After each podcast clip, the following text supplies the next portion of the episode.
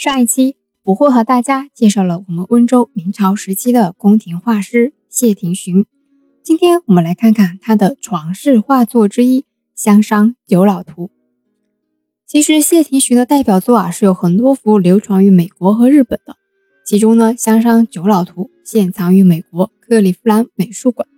这个馆在一九一三年的时候成立，它是美国最重要的美术馆和博物馆之一。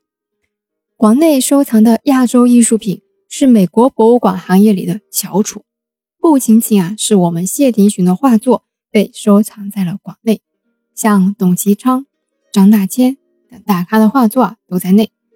看到我们的文物大量的流失海外，我真的非常痛心。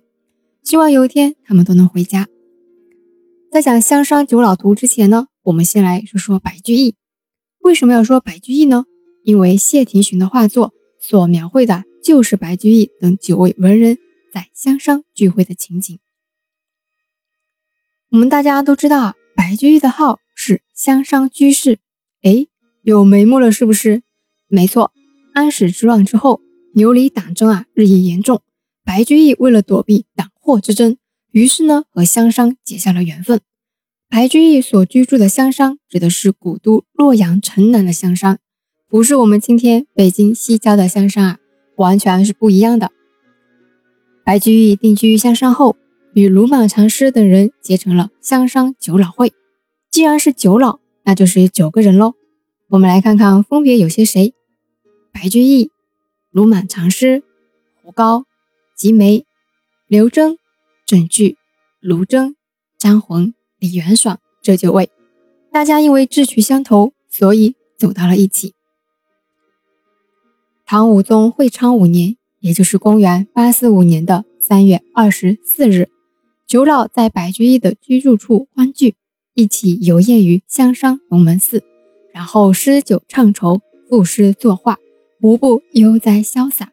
谢廷寻的《香山九老图》画的就是那一日这九位老者聚会的情形。哎，等一下，香山九老会里的九位老者都是唐朝时期的人。谢廷寻是明朝时期的人，时代隔得那么远，谢廷寻怎么就把他们聚会的情景画下来了呢？难道穿越了吗？不是的，我们知道古代文人聚会啊，都会把当时的场景写成诗集或者是文集，白居易也不例外啦。根据白居易的《香山九老会诗序》里面的内容可知，对九老雅集的描绘啊是早就有了的。后面到了南宋时期。白居易所描绘的场景啊，就成了花园中非常兴盛的绘画题材。到了明代，宫廷画家承袭了南宋花园的风格，将这种具有历史典故的题材非常好的继承了下来。前面也说过了，谢廷寻作为宫廷画师，连续供职五朝，朝朝都受皇帝宠爱，自然他的香山九老图就很具精髓了。有兴趣的听众老爷们可以去网上找来这幅画的高清大图，赏析品味一下。整幅画色彩丰富，人物形象生动，真的非常的好看。在构图上，谢廷寻呢是从围墙上方往墙内俯视的角度来描绘的，构图十分的稳重，用碎石小径贯穿整个画面，形成一条横轴线，从而啊维持了视觉上的平衡。画里的人物和景物啊，就都围绕着这条横轴线，也就是碎石小径展开了。这里呢，要和大家推荐个可以看高清国画，并且支持免费下载的网站——书阁。书本的书，格局的格。